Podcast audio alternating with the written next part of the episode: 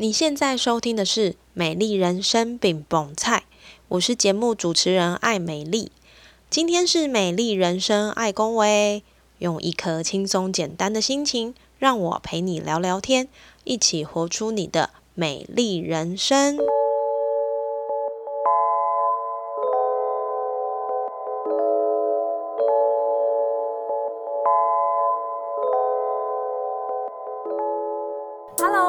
迎收听《美丽人生爱公威》，我是节目主持人爱美丽。最近呢，在网络或我的身边呢，很常会听到一个职业叫做整理师。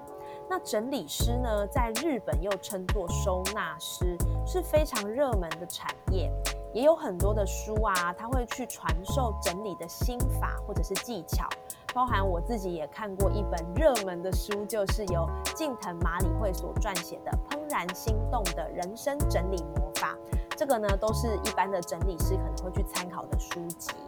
那亲子整理师跟整理师有什么不一样呢？跟我们常听到的断舍离、极简生活有什么样的关联性呢？今天我们要邀请祥爱公益慈善协会的王锦琪执行长来跟我们分享什么是亲子整理师，这个跟一般大众又有什么关系呢？首先，我们先邀请王执行长来跟大家做个简单的自我介绍。王执行长好，各位听众大家好，我是锦琪，我是呃社团法人台湾祥爱公益慈善协会的执行长。谢谢，哦，谢谢，谢谢执行长很简洁有力的一个介绍哈。嗯，其实，嗯，应该说，其实现在的市面上或者是各个区域来说，呃，慈善的协会其实很多。那我们从资料上来看呢，祥爱公益慈善协会的服务面向也很广泛，包含像听障方面的服务啦。弱弱势救济的服务，一直到后面，我后来看到有一个叫做亲子整理师这个区块的跨越，那是不是可以请执行长来跟我们分享一下协会在公益慈善这一块目标，以及他接下来要聚焦的面向呢？好的，谢谢。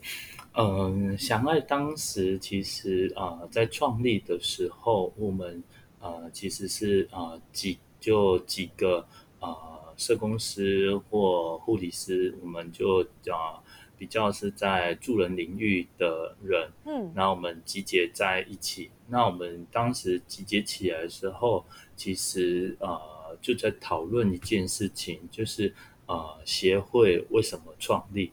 那协会当时创立的时候，其实是因为我们呃几个伙伴，其实大部分都是在安置机构，就是呃。有服务过，那我们当时在服务的历程里面，我们就发现，呃，很多孩子其实呃一直被呃后送，就是送到安置机构里面。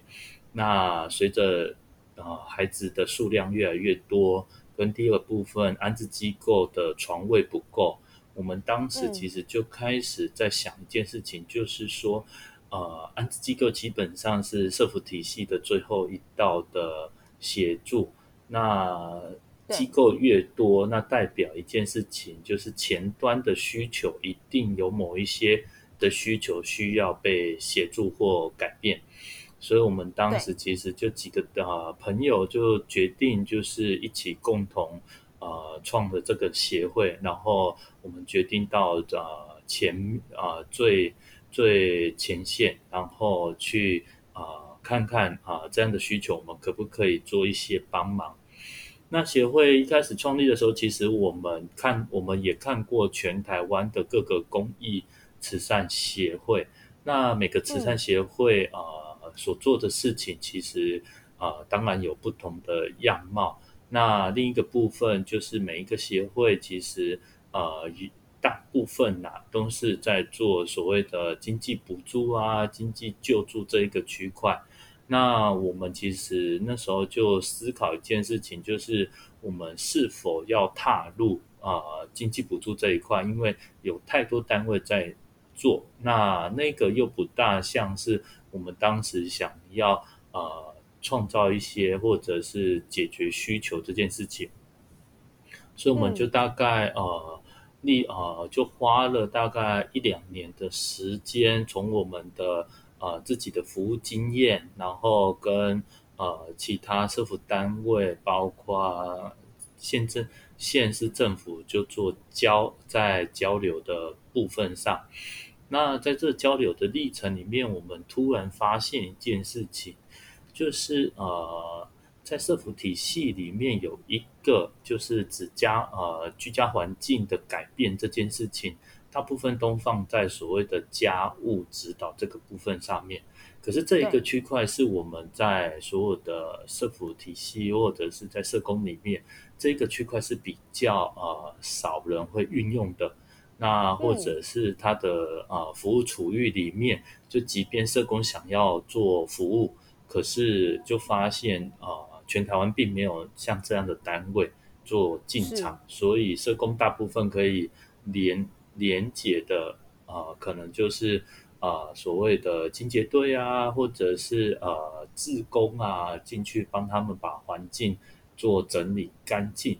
可是这样的历程里面却又。呃，有又突出另外一件事情，就是社工们也会反映，就是对我今天有清洁队，我有职工进来，可是打扫以后呢，两个礼拜以后或一个月以后，整个家又退回到原来的状态，然后并没有维持下去，或甚至于并没有一点点的改变，所以就会变成是反反复复。所以，我们那时候其实就开始在思考一件事情，我们其实就开始在想，哎，家务就是呃居家环境的改善这件事情，看起来是在呃整个服务体系里面是有这样的需求，而且这个需求量看起来也是呃挺大的。那所以，我们那时候就开始找国内外的呃论文啊、研究啊、报章杂志啊这一些，就开始去思考。那我们其实一开始的时候，我们也有看到呃，刚刚呃所说的所谓的整理师这个行业，那包括我们自己也去上了整理师的课，那可但是我们发现把整理师的概念运用在我们服务的家庭的时候，反而是一个比较难，或者是应该是说对家庭来说是比较困难或比较难以维持下去的。或比较难以运用的，所以我们当时其实就开始在思考，我们怎么样把这些东西能够更生活化。那在研究里面，或者是在相关的论文里面，其实包括报章、杂志都有都在在在说明一件事情，就是说，其实啊，居家环境的改善其实是可以改变一些可能性的。可是其中，让我们有一个部分比较特别的是。呃，在家福基金会在早期的研究里面，他们其实有发现亲子冲突的原因，家务清理是排行所有的原因里面的第四位。当时我们就开始在思考，诶，家务这件事情，其实在呃社福体系服务的个案里面，他们看起来在家务这一个区块，有没有可能把整理、把居家环境的改善跟家务？一起变成做结合，而从家务切入，让它变成是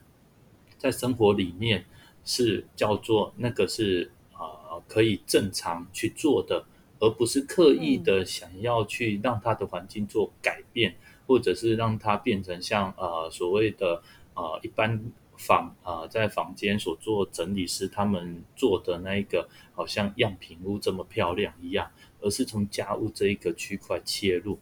那我们呃就开始在呃几个服务的个案，然后开始进行所谓的试验的部分上面。那我们在试验的过程里面，我们也发现了，在协助他们在环境做改善，我们就会碰到呃父母亲跟孩子，他们就会在我们面前吵架给我们看。然后常常就会是有指责，或者是常常就会说有啊，我有叫他做啊，但他就不做啊。然后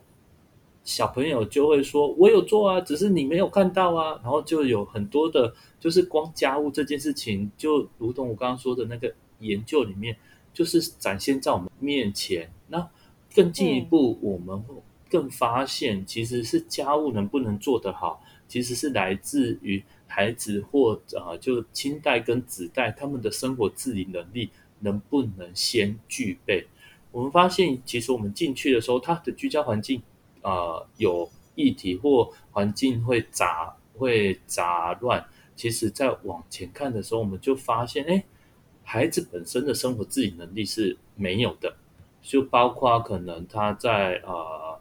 打扫，或者是最基本的洗碗，或本最基本的让自己维持呃身体上的干净、衣服上的干净，这些很基本的生活自理能力，他是没有的。那我们当时就在想，那生活自理能力也没有，那。一口气要变成居家环境的改变这件事情，哇，那难度更高。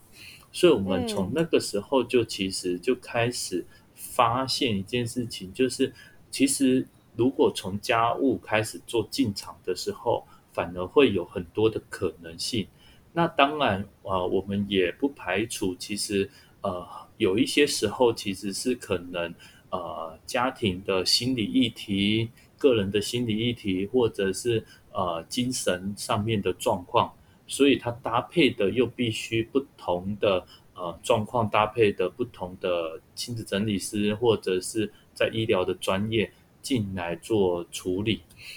那其实我们后来展出来就是啊，用亲子整理师，而不是用居家整理师啊，或居家收纳或收纳整理师这样的概念，是我们啊有一个清楚的概念是。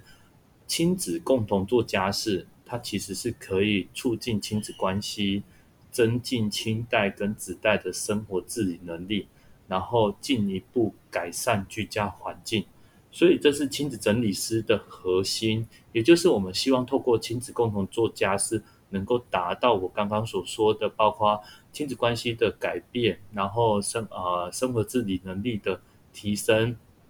跟所谓的居家环境的改善。那我们希望从空间开始切入，然后协助他们，而不是像从先从心理开始那么漫长。至少就是呃，运用所谓的小花效应，能够让这一些家家庭能够在这个过程里面有一些新的可能性。所以，我们当时在亲子整理师的创造里面是踩着这样的概念。那陆陆续续，其实在这一两年所推动的下来的情况之下，其实慢慢的有啊，县市政府或社福单位开始啊，对于我们这样的概念是，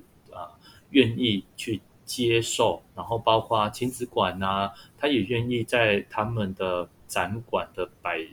摆设里面，可能有一周两周是摆设家务呃收纳的工具。或者是打扫工具，让更多的孩子去认识哦，这一些是他生活的最基本。然后每个工具的使用的方式，那对我们来说，其实是会有助于亲子关系。其实在这里面能够一起让整个家有一个新的可能性。这大概是协会这几年一路在推亲子整理师的部分上面的想法。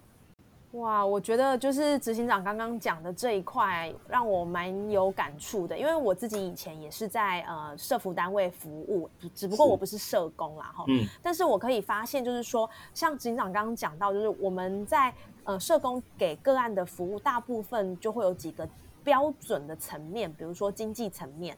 或者是说法律层面。那当然，这个是他必备的层面之外，还有一个就是呃，沟通日常生活的沟通，或者是如果他有遇到跟孩子的教养的部分，他也要就是在陪伴他在这个区块。但是其实这些东西，我觉得就像刚刚执行长讲的，他其实比较不是具体层面的。然后他要走的时间也会比较长，比如说法律的追诉期，你要去打官司啊，你要去和解啊、调解啊，这个可能都是一个很漫长的岁月。那咨商也是，咨商其实需要的时间不是一两次，你就可以让他从一个受伤的心变成一个没有受伤的样子。但是协会从一个家务的角度来切入，我觉得这一块倒是。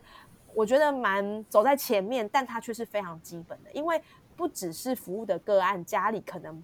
会有一点凌乱。其实我想很多人的家庭，一般人的家庭，可能也因为工作比较繁忙，然后小孩可能都要上安亲班啊，或者是很多很多的事情，导致家务这件事情其实是蛮多人的烦恼。我觉得听下来的感觉是这样。那我可不可以请教执行长，你能不能用一个比较简单 好懂的观念，让我们知道什么是亲子整理师吗？那为什么？会有一个很很明确亲子整理师这样的一个名词出现，它又会用在哪些地方呢？嗯，好，呃，亲子整理师就是亲子共同做家事，然后让环境做改善，就是这是最简单、最能够去懂的部分上面。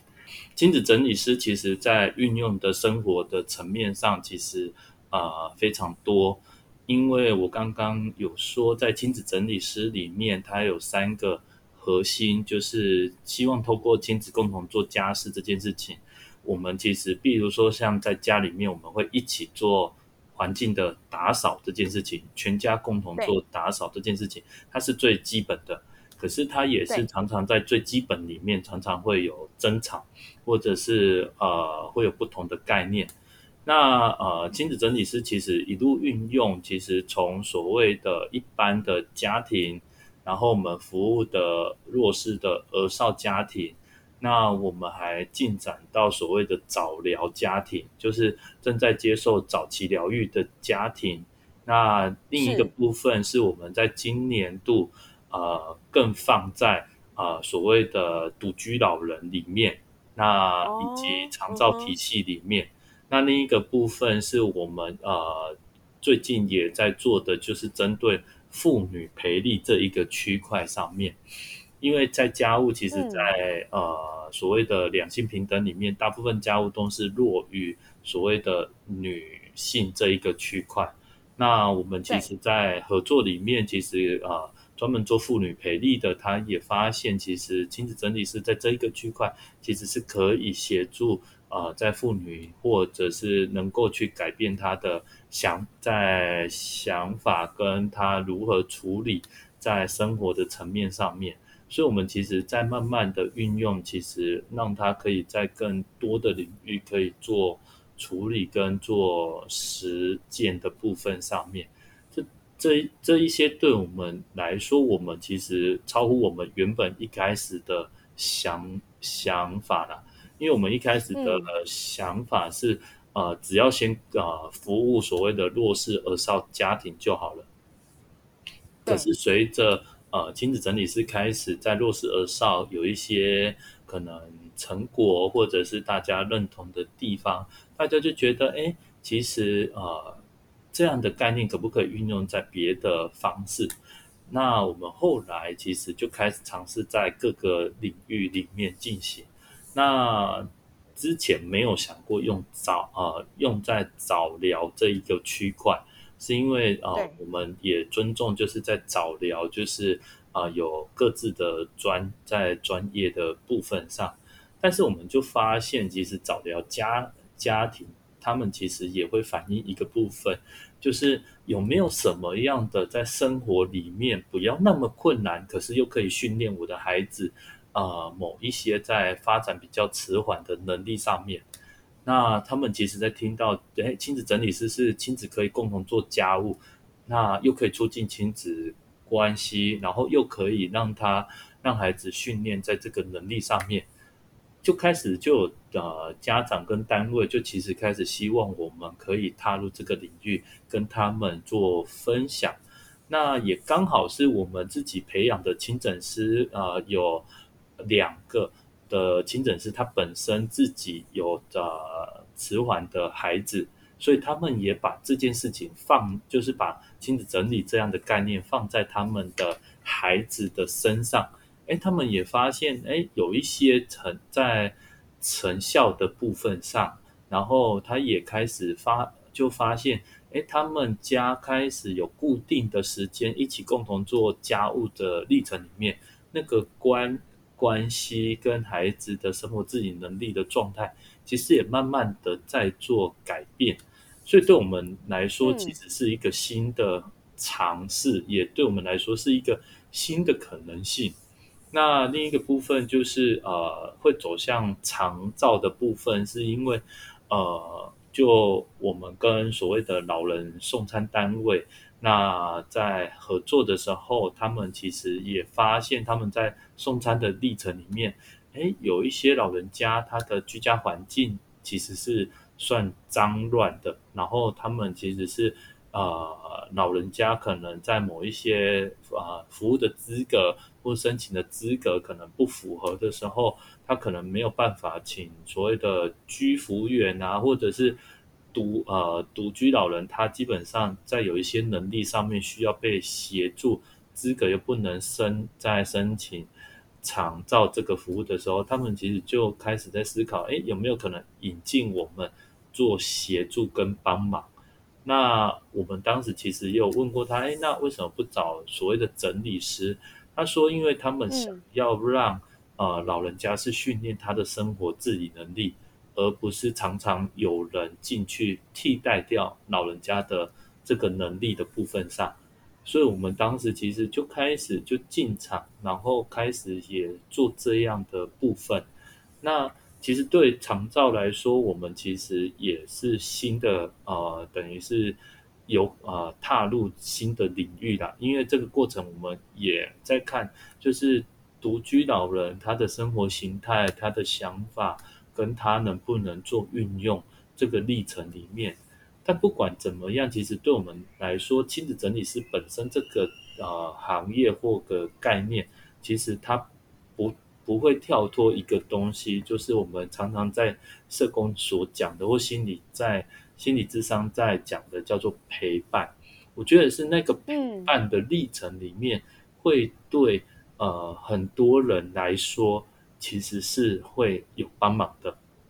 他不会是要独自面对这么家里面这么混乱，他也不会是独自要面对整个家这么的脏，这么的。他没有办法，然后甚至于他可能因着个人的状态啊，不断的可能有囤积的情况出来，然后最后他无力去解决这件事情，然后家人也不愿意去协助，或甚至于家人会踩着比较是责骂式的，就比较是说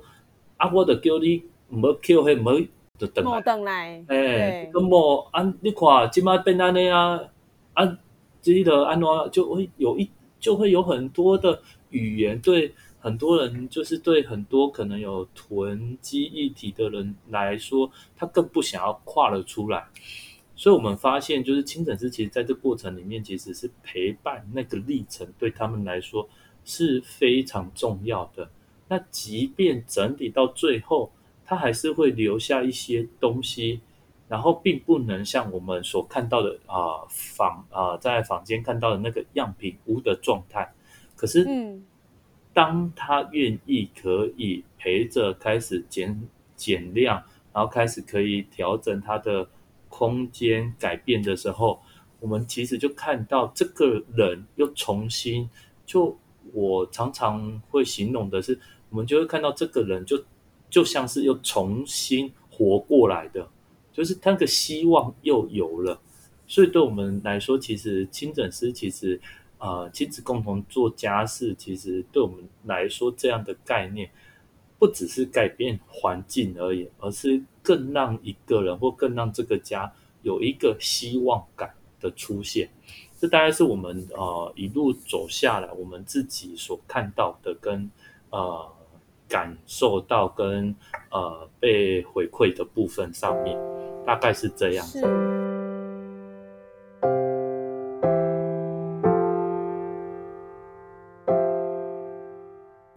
觉得执行长在这个区块讲的非常的呃务实，而且非常的有经验的去跟我们分享。亲子整理师运用在刚刚执行长说的，不只是一般的家庭，甚至是弱势，还有呃早疗，然后长照，还有妇女陪力。刚刚你讲的这个部分，其实让我想到我呃国小的时候好像读过一本书，是哎还是国小的课本吧。他就讲说，呃，有一个人他的家里很乱，然后呢，有一天就是朋友好像送了他一朵花，那他就把这个花呢放在花瓶里面，他就放到桌子上。那他发现这个桌子呢很凌乱，并不能够呃衬托出这个花的美丽，所以呢，他就去整理他的桌子。那等到桌子整理完之后呢，他又看到这个家里的空间怎么这么乱，然后呢，他又去整理家里，然后呢。他想要衍生带来的是说，其实一个一个东西是有办法引发一些连锁效应的。那同样的，我想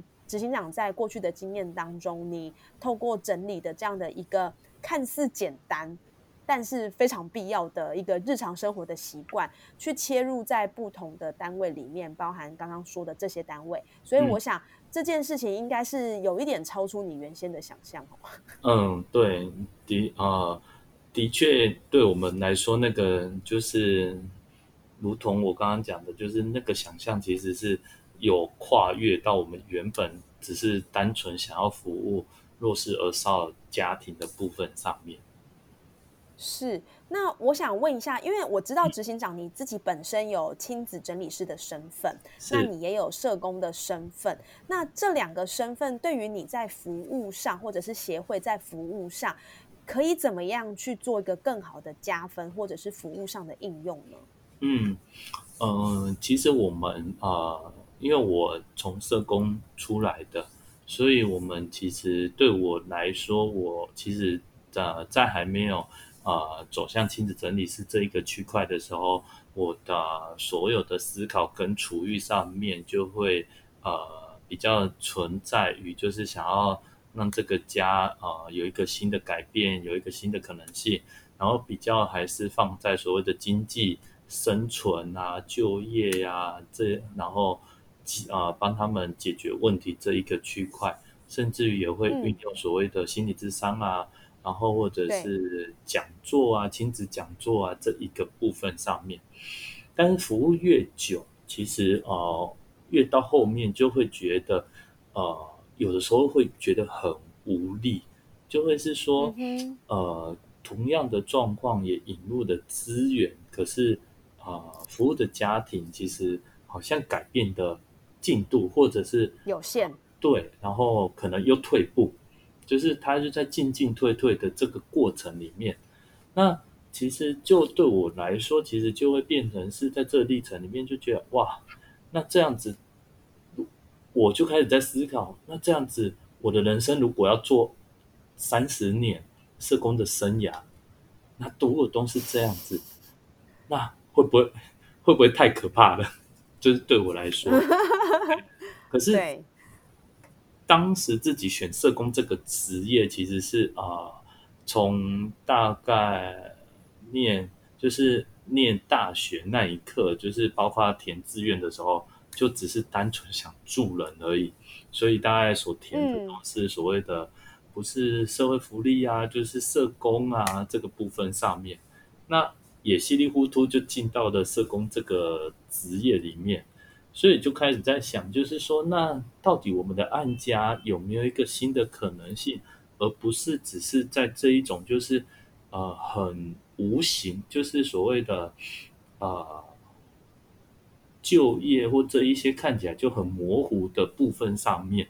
那有没有一个新的可能性可以让他们做改变？所以我们，所以我那时候就开始在思考这个部分，然后就开始我们团队上面就开始在期待，然后最后我们就觉得，哎，如果空间的改变有没有可能会改，也会影响一个人。所以啊，我们自己的经验就会发现，哎，我如果空间做改变的时候，我自己好像心里也会有一些呃不同的心理的状态出来。那我们就开始啊，从空间里面开始就做改变这个部分。那其实一开始对我们对身为社工的我来说，其实挑战度是有的，因为啊那时候并没有办法对。不论是对专家或学者啊，或外都啊，或县市政府啊，就是空间改变其实是可以让他们有一些可能性的。就是那一个部分，其实可能啊没有有挑战，对，没有太多的经验，或者是好像跟啊大家的主流方向是不一样的。嗯，那那个时候其实是也会惊惊，然后对，那时候其实就就在就再回来看，就是说我们当时为什么要从幼儿园跳到最前线的想法，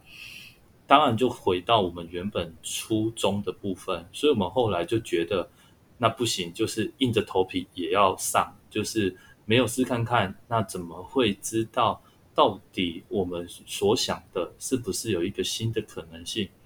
所以，我们其实就在这过程里面就开始往前进的。那其实对我来说，学新的东西来说，啊，那个历程对我来说等于是跨越舒啊社工的舒适圈，因为舒适圈对，因为我们社工不会去学到所谓的呃空间规划，也不会去学到所谓的呃居家环境的。改善或收纳技巧，或者是呃怎么整理，然后怎么归位，怎么定位，这一些对我们来说都是一个呃新的东西。所以我那时候其实开始的时候，我呃就决定先去听听坊间人家整理师他们到底在上什么，然后就开始去上，然后开就开始让自己。把这一些东西啊，慢慢的运用在自己的工作上面。那一开始在跟案家其实服务的时候，案家也会觉得，就是哎，你这个社工怎么跟他之前碰过的社工不一样？不太一样。对，怎么会跟我们聊呃居家环境的部分，而不是跟我们聊就是哎，我你应该要怎么教孩子？你应该要呃。面对孩子什么样的状况，应该要做什么应应，而是反而是先从居家环境，然后空间改变开始，然后也还蛮感谢安家的，就是他们虽然带着怀疑的状况，但是他们还是配合，然后就跟着我们这样，嘿，就这样一次又一次的，然后慢慢的按呃服务的家庭也开始反映一个状况，就是。哎，他觉得环境改变后，他跟孩子的互动关系好像在这过程争吵是比较少了。然后他说他的心里就不会感觉那么闷、那么压抑。然后我就觉得，哎，是有这么的神奇是吗？然后就开始在几个服务的个案，才就大量的开始在把这一个部分放了进去。那其实就会变成一件事情，就会。相形之下，就会变成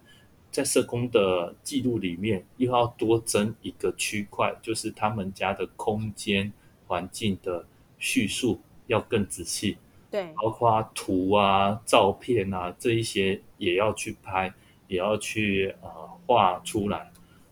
所以那个时候，其实就越来越多的呃新的视野，对我们对我来说就有。很多不同看待案家的状态，那那个时候其实也会看到案家，其实哎，从不同的角度切入的时候，也看到他们不同的呃比较好的地方或优势的地方，甚至于我们透过这样子也有碰到案家，就会开始告诉我们说啊，老师立安那你丢了，立安那风水会有问题，然后从 我们就觉得哎。就开始会认识不同的案家，他其实在乎风水这件事情，然后我们就从这里面又看到他其实在人生的价值观，为什么他会这么教孩子，然后他为什么会呃坚持在某一些点，我们就开始在他的生活里面、空间里面就开始看到他的宗教信仰，然后看到他怎么样把这一些东西啊。灌输在他的人生的道路上，其实对我们来说，其实是一个呃非常新的可能性。然后这样的历程里面，也不会变成是每一次按家都觉得我们好像是要去干嘛，去看，嗯，呃，你好像有没有做到，还是怎么样？反而是比较是可以互相去聊一聊想法，然后互相聊一聊，哎，那这样的可能性会不会比较好一点？那这个其实对我来说，其实是呃比较大的，就是在整个经历上面。而我们的清诊师里面也有呃大概两三个是社工出来的。那当他们把这他们当时想要过来学的部分上面，他们也是碰到一个瓶颈，就是说他们他们觉得看案家应该不要只有一个角度，应该可以有一个可能呃其他的角角度可以去看，所以他们就来学。可是当他们进来学完以后，运用在生活里面，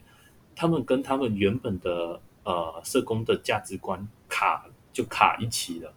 就是说。那个卡一起是，呃，比如说做家务这件事情，就会开始有一些在呃打扫或生活自理能力上面，以前可能不需要这么的耗费力气，而是只要告诉安家，就说啊，你应该要协助孩子啊去洗澡干嘛，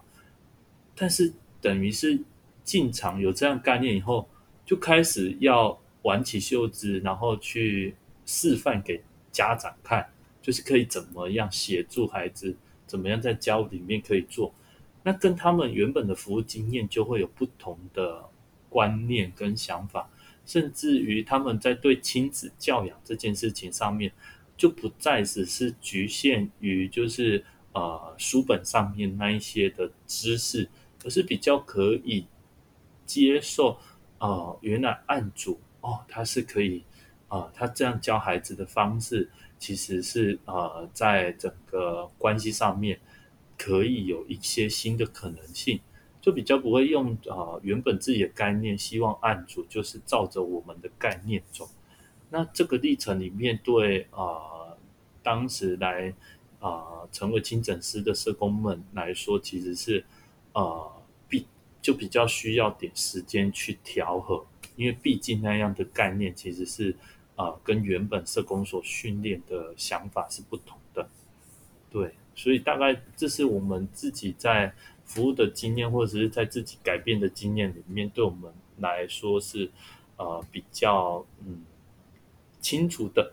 大概是这样。执行长这一块讲的很，真的是蛮仔细的。诶，那我想请教执行长，以目前来说，台湾有什么样的？机制或者是考照的制度是可以呃让这些对于亲子整理师有兴趣的人去做培训，然后拿到一个什么样的官方认证？有这样的一个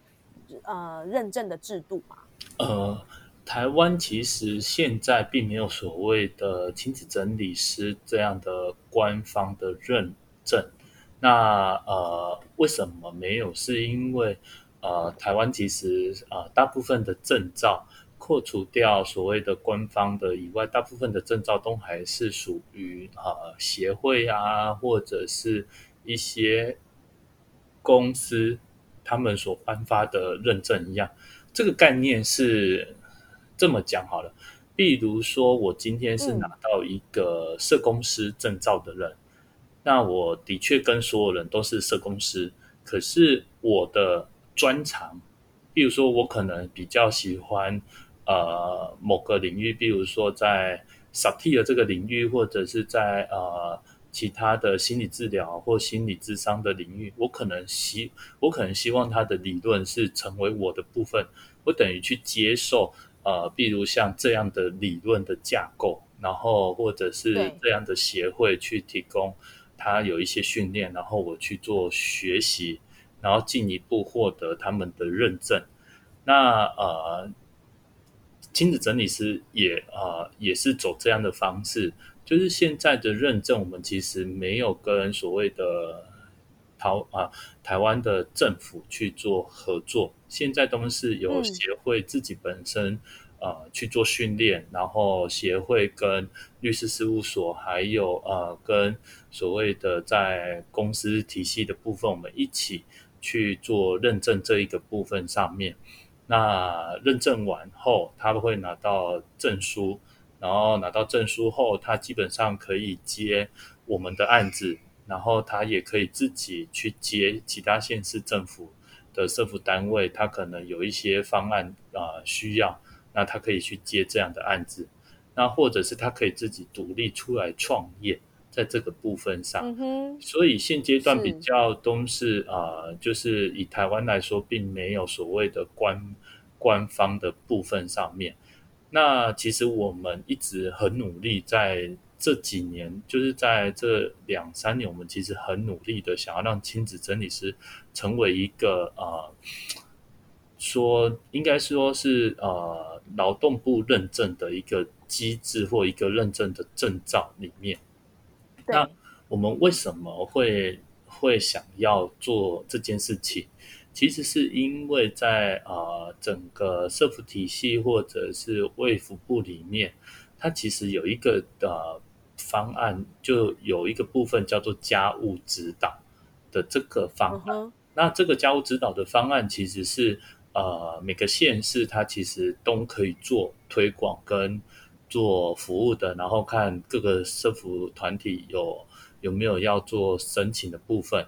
但是他当时给出来的比较都是在资格的部分，就是担任家务指导的人员的资格比较，就是你可能就第一个部分就是你要有生，就是有带过小孩的经验，然后或者是你是呃二度就业的妇女这一个部分上，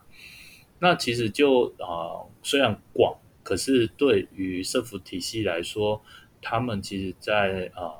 服务或者是在聘用的部分上，就会比较弱于所谓的环境改善这件事情上面。那环境改善就如同我刚刚一开始所说的，那环境改善了，过没多久又打回原来的状态。那其实对于很多的社福团体，其实就会觉得这个成效其实是不彰的，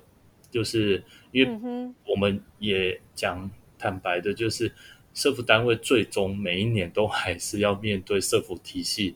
就是社服考核或者是在呃标案上面的评鉴这一些的行政上面的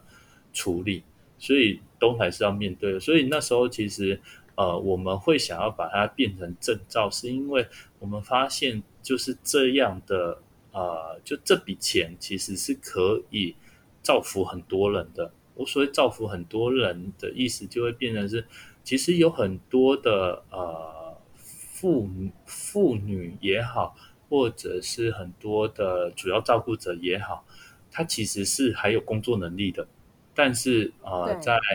呃现在的工作的体系或劳动的体系里面，可能对他们来说，他可能又要照顾小孩，他可能没有办法去多做些什么。那他其实就可以运用成为亲子整理师，然后可以去创造一些呃兼职收入进来。所以我们的亲诊师在接案子上面，他们大部分啊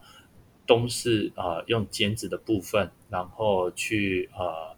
赚取他们的一些在费用的部分上，是大概在啊整个的部分大概就会是这样子。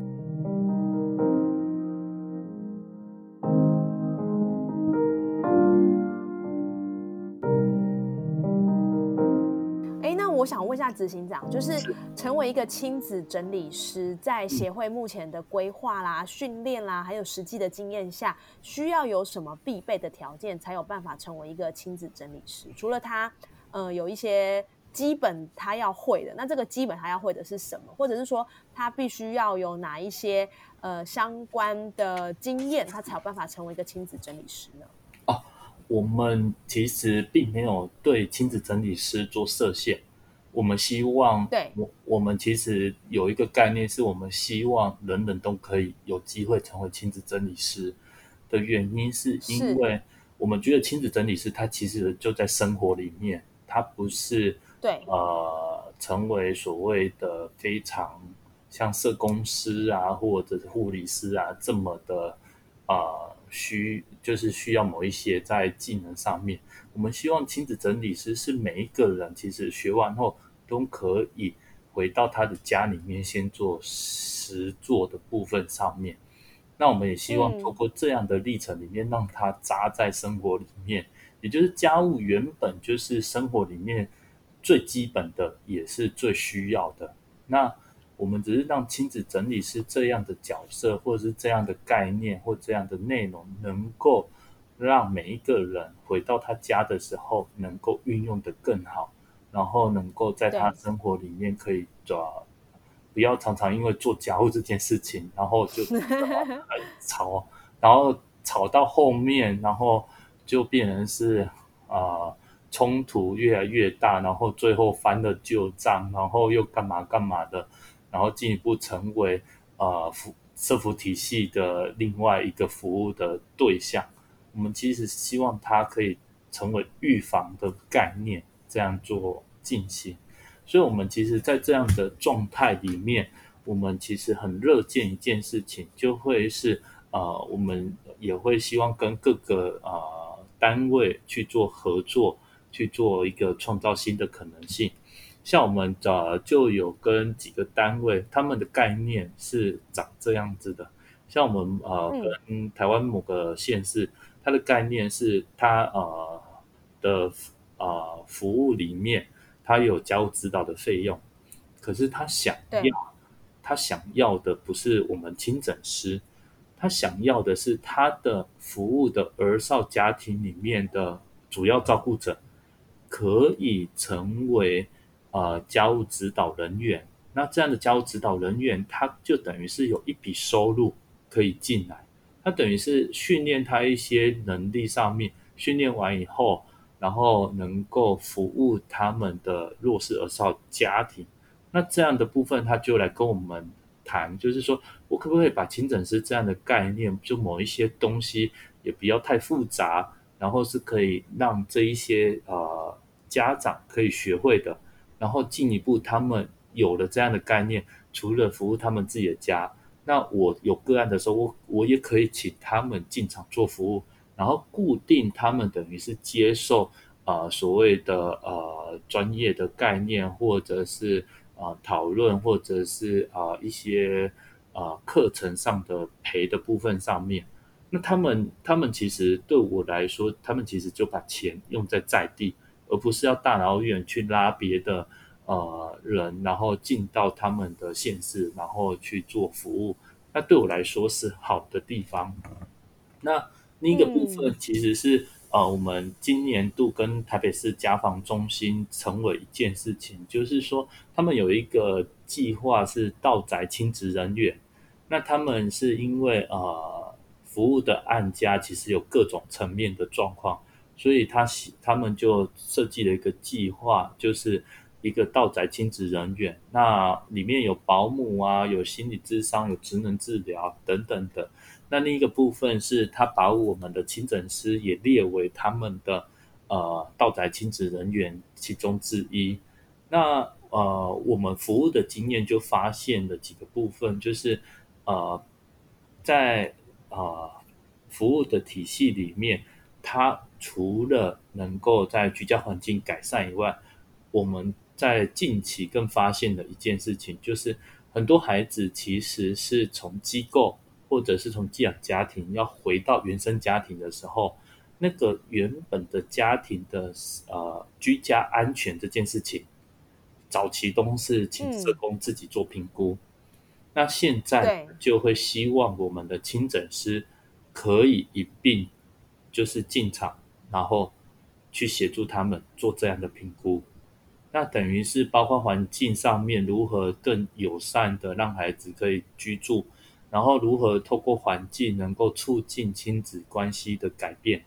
而不是单单只是居家安全的部分。所以我们在今年度其实，在跟台北市家访合作的时候，其实哎就开始发现，就有又又有一个新的领域，就是开始要面对，就是一些孩子呃，你住在寄养家庭要回归原生家庭的时候，原生家庭如何可以在居家环境这件事情可以做的新的可能性上面，而不单只是安全这个议题上面。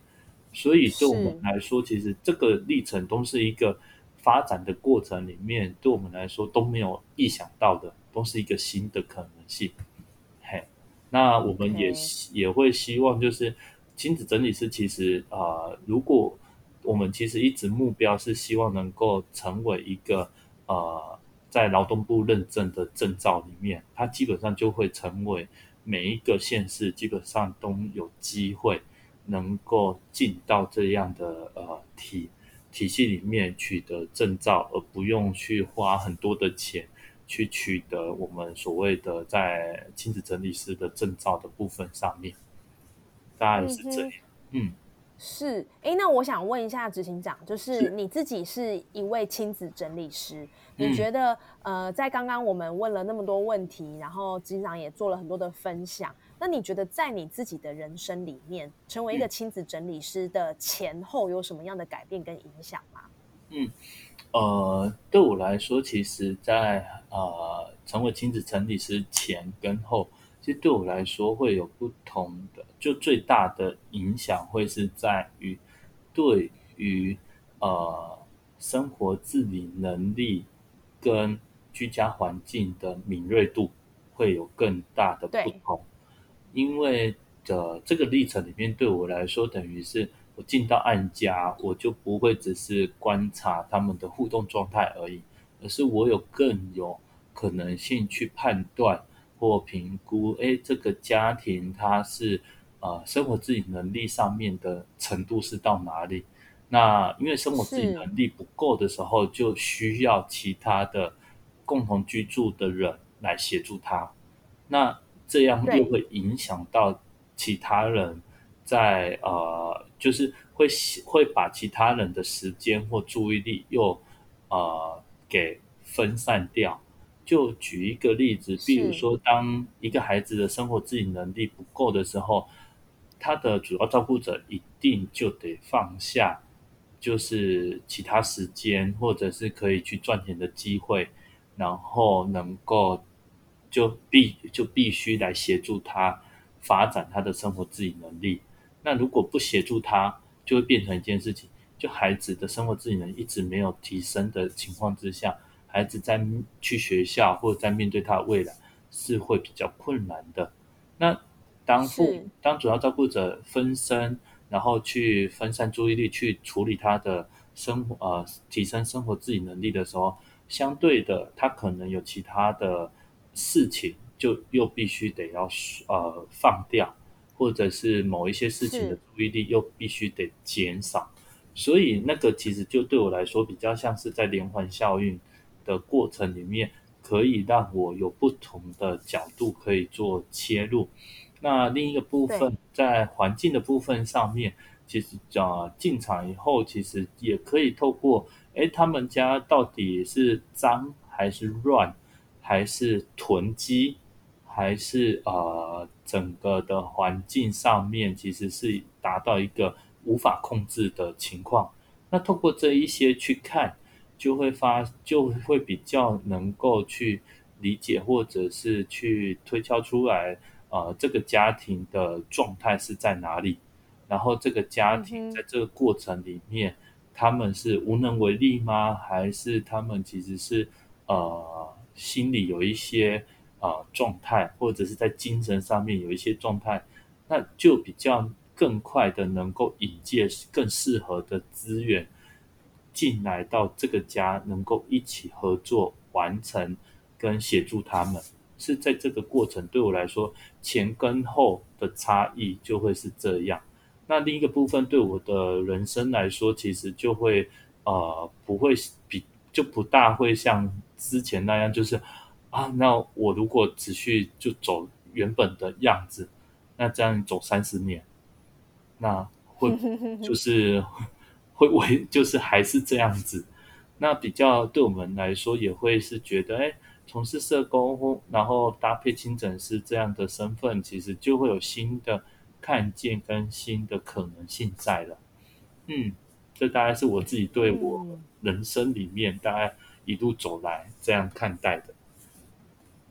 我我觉得在就是刚刚的整个访谈的过程啊，其实我有一个感受是，我觉得执行长在亲子整理师的这样的一个。呃，转换还有获得，我觉得应该是有很多是原先是原先没有想象到的，甚至是他其实可以涵刮到的范围啊、层面啊，或者是说他在我们呃对于个案的服务上，或者是在我们个人的人生当中，其实都有很多超出想象的一个呃改变。那所以，我最后一个问题想要问执行长，就是说，在经历过这些呃改变，然后在经历过呃一个从原本单纯的社工身份，然后一直到现在，你多了一个身份是亲子整理师，以及在这些过程当中，你的跟不同的单位交涉也好，沟通也好，我想问一下执行长，就是你觉得你的美丽人生是长什么样子？那你现在是不是正走在你的美丽人生上？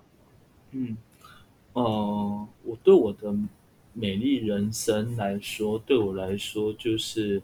呃，能够让社会有一点点，就哪就哪怕只是那一点点，能够有小小的改变，或者是能够帮忙第一线的社工有可以帮得上忙，可以让他们有一些啊。减轻或有新的可能性，对我来说，那是啊，我最大的在自己从事社工走到现在最大的期待。那自己走到就是把亲子整理师这样的概念引进来以后，再看着他们呃，就每个社工其实在这个服务过程的讨论合作，然后跟社工呃回馈。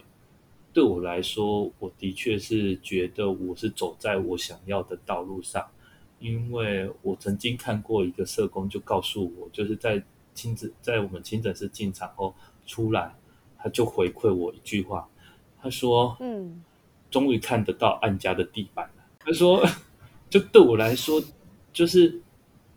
他觉得那样的历程，就是当他可以看到按家的地板的时候。”他觉得这一切都值了，而不是他每一次去都要找，就要在那边找，就是把东西拨开干嘛的。那当我们呃，就是服务第一之后，因为我们也会怕案主就是会不会能够维持下去。当社工在第二次去的时候，他发现那个地板还在的，他觉得那个就是觉得那个很。就对他来说，他觉得他的处遇跟写跟提供的资源，按价愿意做改变。那社工其实在这过程也获得了真能或赋能这个状况，我觉得那个其实对我们来说其实就够了。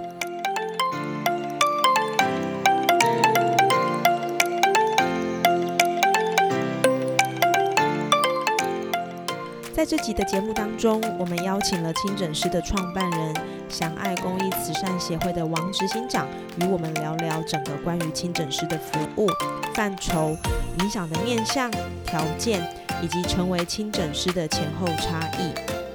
对于每个家庭来说，家庭环境是最基本必要，但也是最容易被忽略的地方。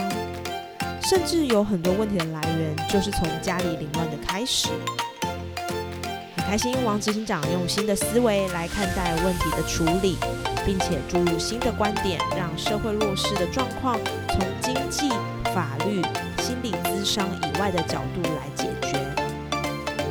更多关于清诊师的资讯与连接，我们会放在节目资讯栏。也相信这样的资源值得被更多人所关注。如果正在收听节目的你，对于这个议题想要更进一步了解，甚至你所服务的单位也有这样的需求，欢迎直接与协会联系，让更多资源在地化，到需要的地方解决需要被解决的问题。更谢谢你今天的收听，希望今天这一集节目给你不同的思考。美丽人生，爱公威，我们下次见喽。